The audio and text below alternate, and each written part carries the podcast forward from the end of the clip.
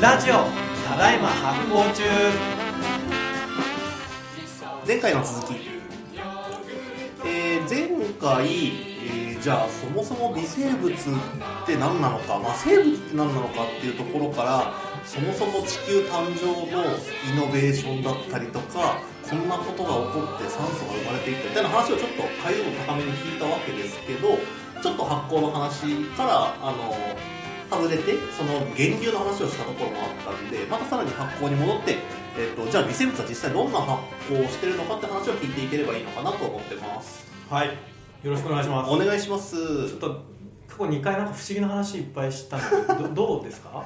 そうっすね。なんかやっぱりでも発酵の話する以上はあー菌の話まあ言ったら微生物の話をしなきゃいけないんだなっていうところも思ったしそこをしっかり聞いたことで今僕はやっぱ微生物やべえって感じになってるんでその上でじゃあその微生物がどんなことをしているのかっていうところからこう入っていけるとより発酵のことを楽しくいけるのかなっていうふうな感触があります。ありがとうございます。じゃあ今回はねあの、えー前回、うん。えー発酵には2つのアプローチがありますと、うんで1つは生物学的アプローチ、うん。もう1つは化学的アプローチだと、はい。っていう話だったのでちょっと化学的アプローチについて今日は今回は話したいと思います。はい。えー、化学うん。ってやったことある？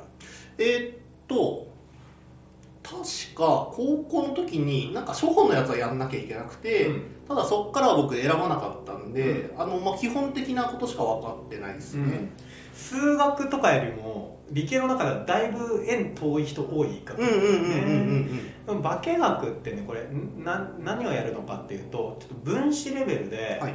あのどういう、まあ、あの化学変化化学変化が起こって、いろんな物質ができたりはい。あの組み替えられたりとか、うん。えーしていくのかっていうことを研究する学問なんですね、はい。なんで基本的には結構分子式ってやったじゃん。うんうんうんあのなんかこの物質がこういう化合を起こしてこの物質になり変わります、うんはいはいはいはい。あるじゃないですか。あれをね微生物の代謝と重ね合わせて考えるんですよ、うんうんうん。それが発酵のまあ化学のようなんですよね、でこれ結構もうあの今回だから前回よりさらに難しい可能性があってなるほどなちょっるほどとリスナーの皆さんもちょっと今回はなんか 若干めげる可能性もあるレベルの難しい話するんですけどなるべく分かりやすくやっていきます。お願いしますここにちょっと今日あの、うん。僕パソコン置いてまして、はい。あの、えー化学式が書いてあるんです。はいはいはい。ちょっとね具体的に前回あの、まあ、金の話になって地球の話になって壮大な話になったんだけど、今回はぐっとちょっとミクロによって、はい。あのい今までいくつか金の代表例出したでしょ？乳酸とか、はい。酵母とかね、うん。そういうやつらが化学的には何をやってるのかっていうお話をしたいと思います。はいはいはい。はい。ではですねまずは乳酸発酵の化学化学式を説明していきますね、はいはいはい。えっとね、えー乳酸菌によってグルコースが、えー乳酸というですね、えーマイルドであの比較的弱酸性の穏やかに酸っぱい美味しい酸うん。を分解しその分解するプロセスでアデノシン三リン酸というはうエネルギーを得る。い難しい。難しいよね。もう難しいっすね。難しいよね。はいはい。あのほら前回にさほらあの生物の定義で代謝をするって言ってはいはいはい言ってましたね。でではい。代謝ってもう一回おさらいすると、うん。その外部から、はい。えー何かその物質を取り込んで,、はい。で体の中でそのか化合化反応させることによって、エネルギーを取り出しでいらないものを外に排出するっていう一連の流れをは代謝というんですけど、はいはいはい。この代謝じゃあ乳酸菌はどんな代謝をするのかっていうことが、うん。この今言ったグルコースを分解して乳酸を、えーあまあ、グルコースを食べてエネルギーアデノシン酸リン酸でエネルギーを得て乳酸を捨てる。っはいはいはいはい。ていうものに具体的になります、なるほどなるほど。それが乳酸菌としての代謝ってことですね。うん、でちょっとこれあの音声だけだと伝わらないんですけどあの、まあ、ちょっとあのここにねこういうふうに出したんですけどこういうねなんか数字とあのなんかアルフェアルファベットがいっぱいついてるみたいなあの C6H12O6 これグルコースみたいな。おお多いなって思いますもん。アルファベットが。そうだよね、はい。これ本当普通の人見たらちんぷんかんぷんなんだけど 化学やってる人だと、はい。あのここの数字の並び見て数字とアルファベットだからあこれグルコースねみたいな。あすぐ分かるんですすぐわかるんですよ。あのまあそういう分子模型とか使ってね組み立てたりとかもするんですけどまあまあまあこうこういうあのものになるんですけどちょっとね、まあ、要はグルコースを食べて、えっとエネルギーを得て乳酸を排出するっていうのをもうちょっと、うん。ちょっと金曜夕方の新橋のガード下に例えて言うね。金曜夕方の新橋のガード下。はい馴染みはあるんで僕はその方が思い浮かびやすいです。そうですよね、はい。えっとまず、えー新橋のあの金金曜の夕方になると、うんオフィス街からはい。おじさんたちが仕事の終わったおじさんたちが。バーッとこうね流れ出てくるじゃん。流れてきて。はい。でその時にはい。ガード下に赤ちょうちんいっぱいあるじゃん、赤ちょうちんいっぱいいますね。でこう赤ちょうちんにつられてこうフラフラ入っていくじゃん。そうですね。でそこでなんかこうビールとか。はい。なんかつまみとか。はいはい。なんか煮込みとか。食べてうめえとかって言ってでその後トイレ行くじゃん。トイレ行きますね。ちょっとごめんトイレ。トイレじゃん、あれですね。その間がないんだよな。そのこの式とそこの間がなくてちょっともうちょっと分かりやすく教えてもらっていいですか？で、はい。えっと、まず、はい。サラリーマンがはい。乳酸菌ね、はい。あサラリーマンが乳酸菌なんですね。そう、はい。サラリーマンが乳酸菌で、はでなんかこう乳酸菌この辺にいてる漂ってるわけです空中とかにも漂ってるし、うん。なんかあのなんかこう野菜とか食材の表面とかはいはいはい。ですよ。でえっとで、えーまあその赤ちょうちんの居酒屋がうん。牛乳だと思ってください。はいはいはい。でビールとか煮込みとか美味しいものをうん。グルコースだと思ってください、はいはいはいはいはいはい。でえっとだからなんかこう乳酸菌からするとこう牛乳を見つけるとわあなんか僕たちの好きなものがいっぱいあるなフラフラフラって入ってきてサラリーマンにとっての赤ちゃんちんのように。で牛乳の中入っていくとわあなんか美味しいものがあるって言ってそれが、あの餌になるグルコースっていうこのグルコースっていうのは別名ブドウ糖です。ああはいはいはいはい。糖分要はなるほど。でこのブドウ糖を見つけてうわこれ俺めっちゃ好きやーってなって、まあ、食べたり飲んだりすると。食べたり飲んだりしますね。でそれでめっちゃなんか元気になると。はいはいはい、はい、仕事してる時あんなにうん。しょぼんとしてたのにこのために生きてきたみたいな感じで。元気になってる、はい。それが ATP をゲットしてる状態ですね。アデノシン酸リン酸をゲットしてる状態ですね。元気出てきたーっつって、はいはい。俺はこのために仕事頑張ってるやっていう状態になってる、うんうんうんでその後あちょっとトイレってなるじゃん。はいはいはい。でなんか捨てるじゃん。はいはい。なんかなんか捨て捨てますでしょ、はい。トイレ行って排出しますで排しょ？尿はい。はい。それがですね乳酸ですね。はあ。トイレ行って捨ててるもなるほどなるほはい。でヨーグルトというのはどうんそのうんともともと牛乳にあったその糖分が、えっとそのえー乳酸菌に食べられて、乳酸に変わって、はいでその酸が、えっと牛乳のタンパク質があるんだけどタンパク質と、タンパク質と酸が反応するとなんかとろっとするのね。はあでとろっとして酸っぱくなったものをヨーグルトと言います。なるほど。あじゃあやっぱ、えっとに乳乳酸はいらないものなんですね。いらない。乳酸菌にとっては。乳酸菌にとっていらない。だからうんちみたいな、うんはいはいはいはい。そこがちょうどその、えっと、餌を取ってたもともとの牛乳の中のタンパク質とくっつくととろっとしてくる、とろっとしてくる。で酸っぱい。でヨーグルトってプレーンヨーグルト甘くないじゃん。甘くないですでね牛乳ってほんのり甘いじゃん、はいはいはいあはれが全部酸味に変わってるんですよ、いなるほど。はい、でそれは、えっと、化学反応化学反応を代謝によって起こしてるの。これ前回から続きで聞いた人はあなるほどって今思ったんじゃないか俺。うんうんうんうんでそのことによって乳酸菌はエネルギーを得てふ増えるのよ数はいはいはいはいはいはいじゃあやっぱ乳酸菌は乳酸菌で別に自分のしたいことをしてるだけなんですね。そうそうそうそう。増えたいんだよね、うんうんうんうんでそのエネルギーゲットするときに、うん。あの元気出してエネルギーエネルギーゲットして元気になってどんどん数を増やしていくときに、はいはい。捨てるじゃないですか、うんちのおしっこみたいなやつを。それが発酵のもとはこれすごくないですか？あすごい。意味わかんないですしかもそれが偶然人間にとっていい働きになってるっていうことですね。そうそうそうそう、う。んうんうんなんかあ漫画。え？なんかそのなんかあの捨てられたものがなんかこうもう一回こう立ち上がって世界を救うみたいな。いやそれいっぱいありそうですけどそうなっちゃうと。もうちょっとピンポイントなんかある。え？捨てられたものが？なんかこういうのあるじゃん。なんか漫画とか映画とかにもこういう話って、うん。その主人公は最初苦境に立たされて社会から必要とないとされたけどっていうことですか？そうそう。社会から捨てられたやつがはいはい。なんかすごい役に立つ存在になるみたいうんうんうんなああいう感じですよね、うんうんうんうんうんなんだろう。ルーキーズとかルーキーズ？うん。まあでも確かに外れ者たちの。そうですよね。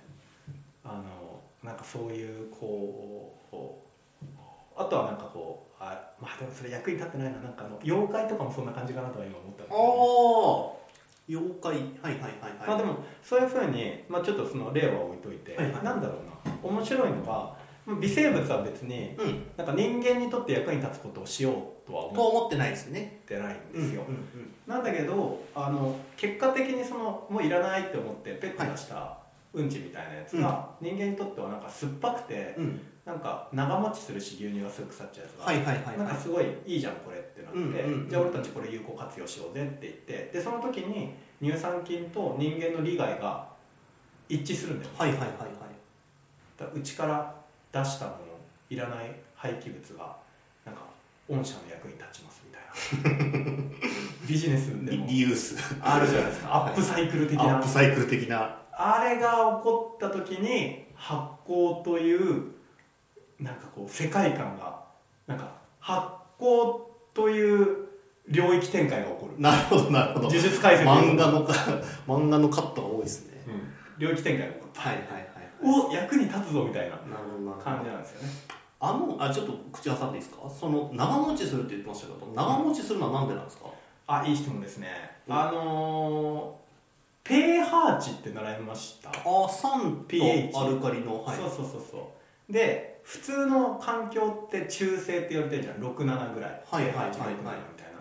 でそっから上に行くとアルカリ性、うん。下に行くと酸性ってはい。はい言われてるんだけどこの、えっと両極、えっと pH が低いのが酸性、うん。高いのがアルカリ性なんだけどこの上に触れても下に触れてもどんどん生き物が生きづらくなっていくんですよ。へえ極端な環境になる、はいはいはい。でえっと、えー低くなるとと溶けちゃう。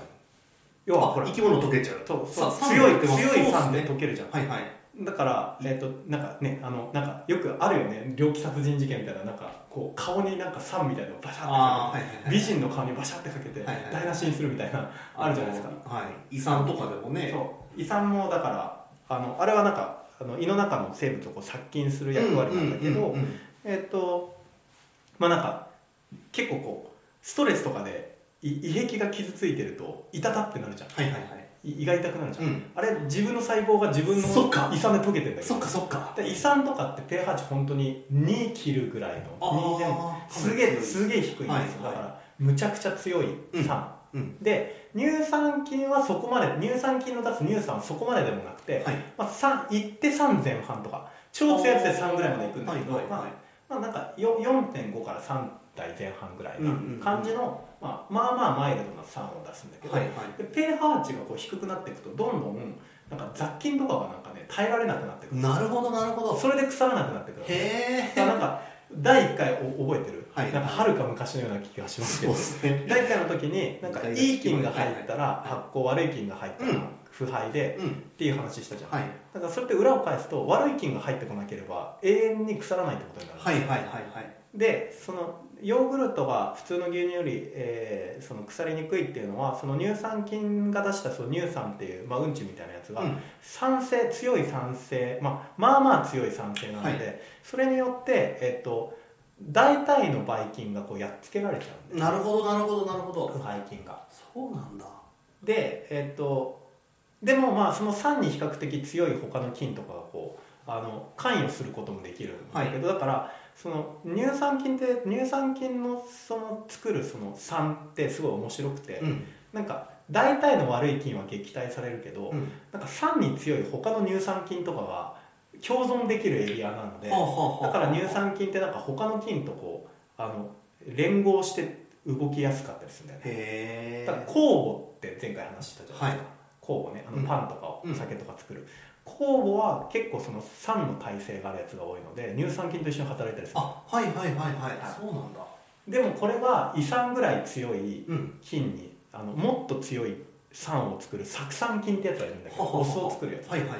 それぐらいになるともうあの酵母とかもなかなか耐えられなくて酸が強すぎて。で乳酸菌も耐えられなくてもうあのに酢酸菌が無菌状態になるみたいな。へえそうで胃酸ね。胃酸までが胃酸レベルみたいなはいはいはいはいでもう一方アルカリ性っていうのがはいはい。高くなる、でこう高くなっても今度また生き物入れなくなるんだよ。はで一番分かりやすいのがえっとあのえー炭だね。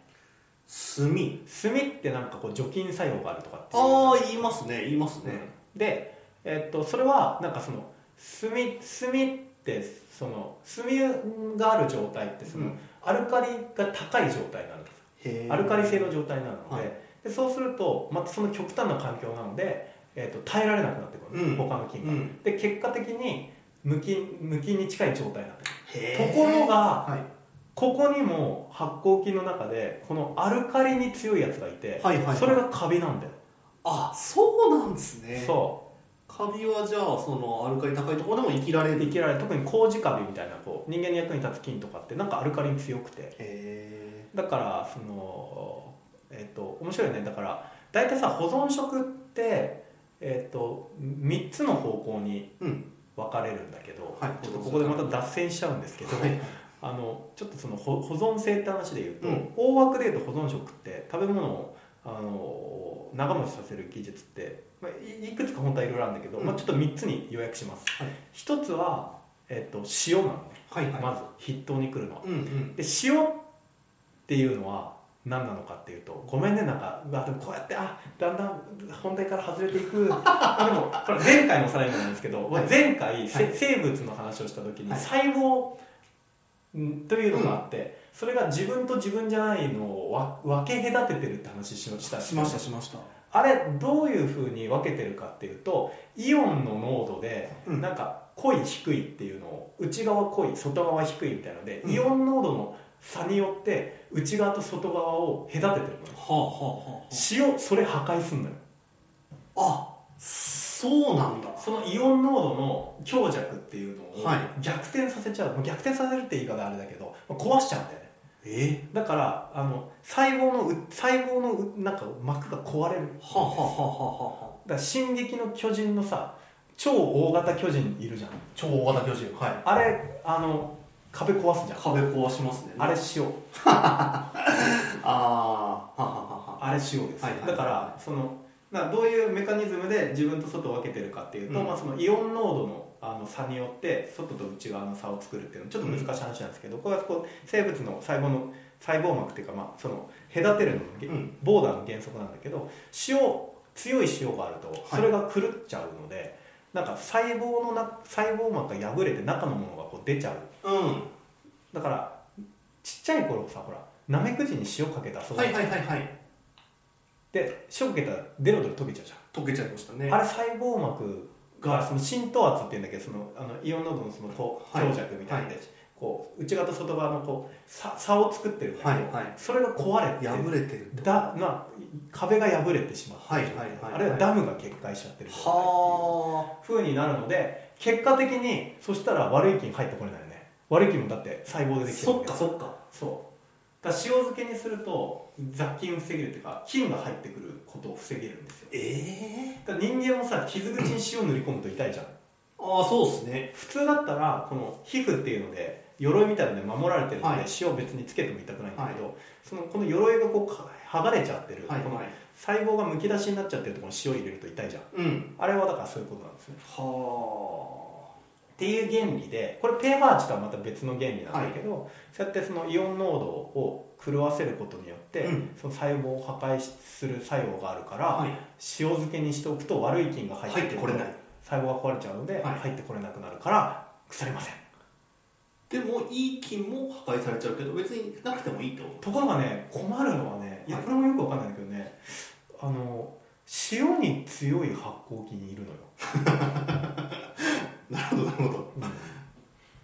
ラクトバチルスサモフィルスとか名前サが長い。ッカラマイセスロイピシ名前が長いな。いるんだいるんですけど、そいつはなんか塩に強くて、はい、はいで塩分がなんか細胞の構造がちょっと特殊で、うん。あの塩にあってもなんかこう細胞が壊れませんみたいなやつはいはいがいて、はいはい。でそいつらは強い塩分の中でもは働いて発酵に関与することができる。代謝することができる。その結果出来上がっていくもの、うん。醤油と味噌。あそうか。そうなんですね。だって醤油と味噌塩分10%以上入ってるの。はいはいしょっぱいですもんね、うん、でも発酵してんだよ、確かに。うん、それは塩に強い特殊な菌が働けて逆に言うと他のやつは締め出されてるなるほど。だからなんかこれをスクリーニングって言うんだけど、はい。なんか必要な菌だけ入れて、他の菌を追い出すみたいな。はいはなんか六本木のビップクラブみたいな。状態、いはいはい。はい、そういう状態にしている。でこれまず塩。えで次、はい。pH コントロールが2つに分かれて、うん。えっ、とほらイギリスとかさでよくさほらスモークにしてるじゃん。はい。ああはいはい。あれは pH 値上げてるんだよね、あそうか。そうなんですね。うん、へででも pH 値上げても結構なんかアルカリ性に強いのってカビが中心だから、はいはい。ヨーロッパとかはあんまりカビが多くないのでえ、はまあ、そこまで発酵食品にあんま結びつかなかった。うんうんうんでもう一個そのえ pH 下げるはい。でこれは、えっとあの微生物の力を使うことが結構多くて、まあ、乳酸菌とかさっき言ったなるほど。酢酸菌とかの力を使って、はいはい。その、えっと何かの物質をこう酸に変えてしまって要は糖分みたいな酸に変えちゃって、うん。それによって保存性を持たせてはい。いくっていう感じなんだよね。でっていうこのだから塩を pH 値上げてアルカリ性にする。pH 値下げて酸性にするってこの3つが結構食品保存技術の割と世界各国で見られる。なるほどなるほど。です。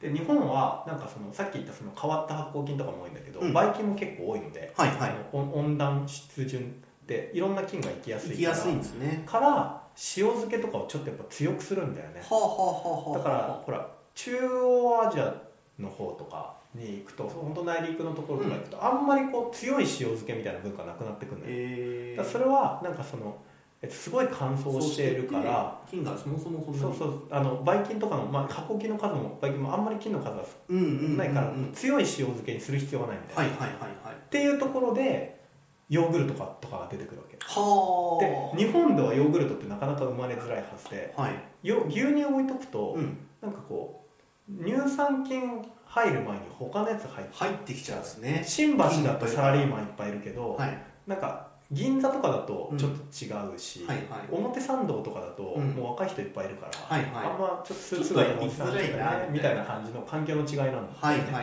い。なのでえっとまあでえっとその乾燥してる中央アジアのところとかは木の数が少なくてで結構乾燥に強い乳酸菌とか結構いっぱいいたので、うんうん。そいつらがこう入ってきてヨーグルトにす割と自然にヨーグルトって塩入ってないからはいはいはいはい。比較的その酸酸度が下がって、うん。あれとろっとしてるものができるよねみたいなことになってるんですよね。へなんか今日は今回は発酵の話してるえいやめちゃくちゃ面白い。結構原理的にしますはいしかもはいはい。かなりちゃんと深くやってます。いやはい。はいここまでなんか聞かないとやっぱねななな何が起こってるかわかんないっていうのはずっとあったんで。そうそう。でもここまで聞くとなんとなくなんうん。か合点はいくうん感じしませんかうんめちゃくちゃきます。そうそうそうそうで,、えー、とで乳酸菌の話だったんだけど。でで乳酸菌はそういうことで、はい。大体なんかこうわか分かったですかね。わかりました。なんかこうあの仕組みはわかりました。糖分を、はい。糖分を食べてエネルギーゲットするんだけど、はい。その時に酸を捨てるんだよね。でその捨てた酸っていうのが食品保存と風味をたまたまブーストさせるものだったので人間が便利に使って発酵という領域展開が起きてると。わかりやすい。こういうことです。すごいちなみにね、はい。乳酸菌ってマジウケるんだけど、はい。なんか乳酸が溜まりすぎる自分の周りに、はい。するとある程度までの乳酸は他の菌が入ってこないバリアとしても働くんだけど、うん。あの pH 値が下がりすぎるとちょっと自分でへたれてし死んだりとかへたれたりするんですよ。あえだからなんか結構なんか自分の出したゴミが溜まりすぎてはい。孤独死する人とかいるじゃん、ああいう状態になってるみたいな。ー、環境悪くなっちゃうんだそう。ね極端までいくはいはいはい。だから乳酸菌にとって乳酸って一方では外敵をこうシャットダウンするための、まあなんか武器っていうか、はい。まあ、ろあの排出物でもあるんだけど同時にこう他の菌が入ってこれないためのこうバリケードみたいになるんだけど、バリケードを作りすぎるとその中で孤独死するみたいな、はいはいはいなんかはいこう結構ねあの微微妙なこうラインでこうあのなんかこうこれは乳酸菌にとって乳酸役に立つのか立たないのかみたいなの結構難しい問題、え。ーでも基本的にはもう代謝で捨てちゃったものなので、うんうん。まあ外に出していらないねってなってるもの。そうですよね。はい。でそれを人間が、えっと引き取ってアップサイクル状態にしてるっていう。ことうんうん。でもう一個利用してると。はい。行こうか。化学式、はい。今度は酵母、酵母ね、うん、前回もちょっと結構重めに話が出た。はい。イーストですね、はい。それの化学のうん。ステップなんですけど、これどうですか？見て。さっきのちょっと乳酸菌と見比べてみてグルコースからあーエタノールと二酸化炭素とプラス 2ATP 元気、まあえっと、出すものが多いってことですか？そうですね。あとは頭と尻尾が一緒よねほら。あ本当だ。からグルコースだこれを、えっと、グルコースえっとね酵母発酵のプロセスをちょっとはい。口頭で言いますね、はい。えっとえーグルコースがうん。酵母によって、えっとまあ分解されてエタノールと二酸化炭素が排出されます、はでその過程で ATP アデノシン三リン酸をゲットします、はい。なので、えっと、酵母を食べてうん。エネルギーをゲットするのは乳酸菌と実は一緒。なんだけど捨ててるものが違う。はいはい。でこれはつまり何かというと分子の組み換えのバリエーションが違うって感じ。ほう。ちょっとレゴブロックイメージしてもらっていいですか、はいはいはいレゴブロックってうんを例えば、まあ、今あんまジェンダーの話するのはあんまりよくないんだけど、まあ、すごいステレオタイプですよ。あの最近は全然そんなことないんだけど例えば男の子と女の子に、えっと、レゴの同じブロックの組み合わせをこう渡したとして、うん。例えばなんか男の子はなんか電車を作りました、はいはい。で女の子はなんかこう、えーお城を作りまはいした、はいはいはい話とかで、うん。まあ、なんか同じ材料をうん。使っても違うものを作るじゃないはいはいこれなんかあんま男のと女のなんか組み合わせあの例えてよくないね今。今後ですよよくない。話しながら。はいちょっとちょっとあーまあいいやなんかええいいや編集で切らなくてもいいんだけどあまあなんかまあそういうのあるじゃないですか、はいはいはいはい。まああのそういう感じで、うん。なんか酵母と乳酸菌は、えっと、同じ材料でエネルギーを得るんだけど、捨てているものの分子の組み替え方が違う。レゴみたいな、はいはいはいだからお城を作るのと、うん。えっと人もいたり。人もいたり電車を作る人もいたりっていうのは同じパーツでも組み合わせ変えると違うじゃん。うんうんうん。だそれと同じようなことをやっていて分子の組み替え方要はその、えっと化学的にその化合あの、まあ、代謝の種類が違うんだとうん思うんですね、うん。で、えっとまあ、エタノールと二酸化炭素っていうものを排出します、はい。乳酸菌の場合は乳酸を捨てた、うん。えー酵母の場合はエタノールと二酸化炭素を捨てた、はい。これ一番わかりやすい例ビール、うん。でビールってはい。飲んだ時の印象どんな感じですか？あーシュワシュワして苦くて香りもあってみたいなんですか？そう。シュワシュワしてますよね、はいはいはい。あれ二酸化炭素です。ああそうか。なるほどなるほど酵母の出した二酸化炭素。はいはいはいあ、まあ、最近はねカーボネーションとかって言ってねあの外から入れたりもするんですけど、うん。二酸化炭素、うんまあ、基本的にはあの伝統的なやり方で言うとそのに酵母の出した泡を液体の中に閉じ込めてるはあ。だうんうん。だとビール、うん。まあ、一子結構強いですけど、うん。ビール5杯飲んだらどうですか、酔っ払っちゃいますね。でこれはエタノールのせいです、アルコールってそっかそっか。でアルコールって実はその、え1種類だけじゃなくて、、はい。ろんなアルコールあるんですよ、はいはい。でその中で人間が比較的消化吸収しやすくてそんなに味がえげつなくない、うん。まあ、飲めるうん。アルコールがエタノールです。なるほちなみに飲めないアルコールとかもあって、はやばいぐらいまずい。それメタノールとかって言どわああメタノール。はい。れるはい。聞いたことありのます。事件とかではいはいあれとかは同じアルコールなんだけどちょっと化学式の組成化学あの分子のあの組成が違っていてそれも体に入れると本当毒みたいな。ああそっかそっか。もうすぐ死んじゃうみたいな。じゃあ酵母がなんかちょっと間違ってグルコースを取っても二酸化炭素とメタノールを出すやつだったら飲めるビールみたいになってないってことですね。ちょっとね話ねあの脇にそれちゃってるんだけど、あの蒸留酒ってあるじゃん。はいはい。ウイスキーとかブランデーとか、ジンとかはい。みたいなやつ、あれってなんかこうあのお酒のあアルコールをあの蒸発させて、はいはいはい。同じ液体でもほらあのアルコールと水って沸点が違うじゃん、うんうん。で水はなんかこう100度だけど、はい。アルコールはなんか8度はい近いはいはい。で20度ぐらいちょっと差があるのでその差分を使ってアルコールだけを取り出すみたいなはいはいはいのが蒸留っていうんですけど、うん。その時蒸留もよくよくあの分解して見てみると最初の方にねあの若干だけどねメメタノール出るんですよ。メチルアルコール出ててはいはいはいそれとかマジ臭くて飲むと本当危険みたいな。でそれ捨てちゃうんだよね、はいはいはいはい。で、えーっとまあ、序盤戦のちょっとちょっと後で出てくるうん。メエタノールだけを取り出していく。うんうんということをやってたりするので実は若干そのお酒にもそのなんかあの蒸留する時にうん。メタノールとか出たりするんでけど、ですすねまあまあでエタノールっていうのはそのうん。人間がにある程度こう馴染みがあるっていうか、はい。人間がある程度し摂取しやすいはいはい。アルコールのことをエタノールって言うんですけど、うん。うんこれがお酒の正体です、なるほど。はい。や分かってきました。でこれは大体微生物が出すんですね、うんうんうん。だからお酒って世界中いろんな種類ある。じゃん、うん。ビールもそうだし、ワインもそうだし。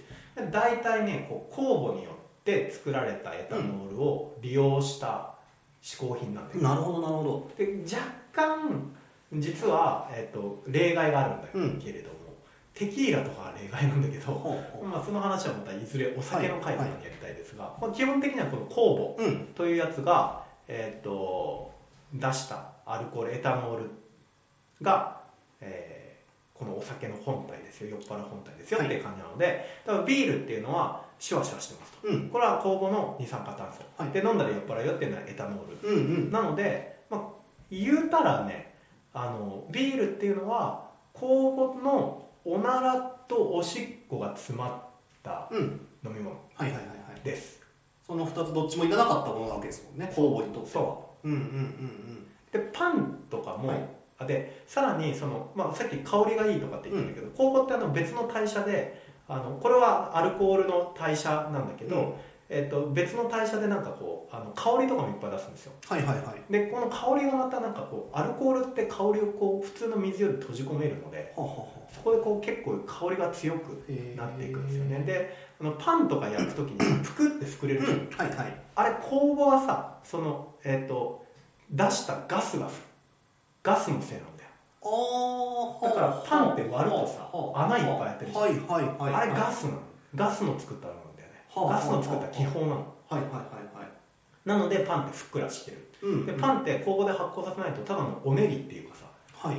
なんかクラッカーみたいなんだよね。はあはあ。あれそのガスっていうのは二酸化炭素とは別なんですか？二酸化炭素二酸化炭素じゃあビールで起こってることがパンで起こったらあのあ基本になるんですね。はいはいはいはい。っていうふうにななるんだよね、うんうんうん。で熱を加えるとさっき言ったみたいにアルコールってそのすぐあの、えー、と温度低い状態で蒸発しちゃうので、パンにはアルコールが残ってないんだけどそのアルコールが蒸発していく時のか香りがこう残ってこうかぐわしい感じなんです。よへえはい。えっていうことはじゃあ酵母はもうグルコースを摂取しとったらエタノールと二酸化炭素と ATP にしかならない。他に出るものはない。他にもいっぱいで、えっとね、グール他にもああるはあるんだけど、はい。まあ、一番分かりやすいメイン。なるほどだからなるほど。えっとまあ、乳酸菌の場合相当乳酸を作る代謝経路だけなんだけど、うん。酵母ってほら前回も複言ったけど複雑だから。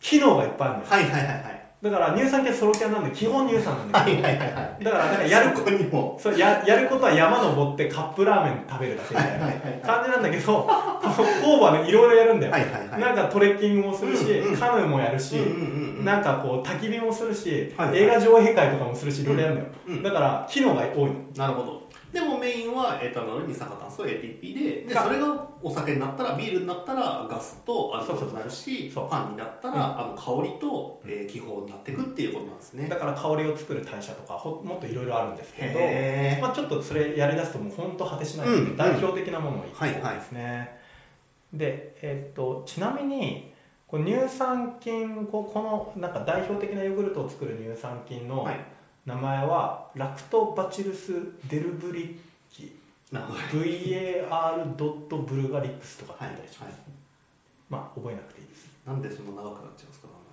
あのラクトバチルスっていうのはまあなんか牛牛乳を作る牛乳、牛乳に取りつる乳腺のなんかバチなんで名前うん。細長い菌みたいな。うんうんうん。あの細長、細長いやつで、はいはい。でデルグリッキーなんだったっけ？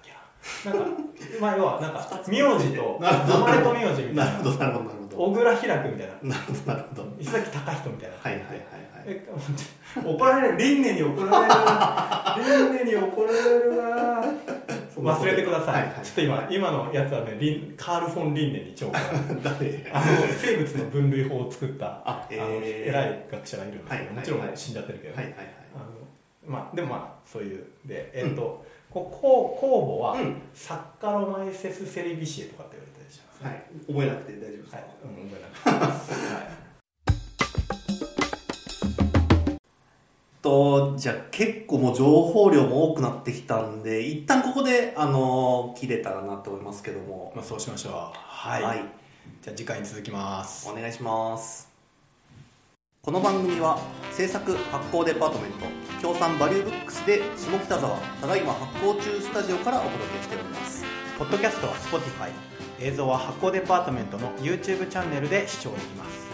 チャンネル登録をぜひお願いします。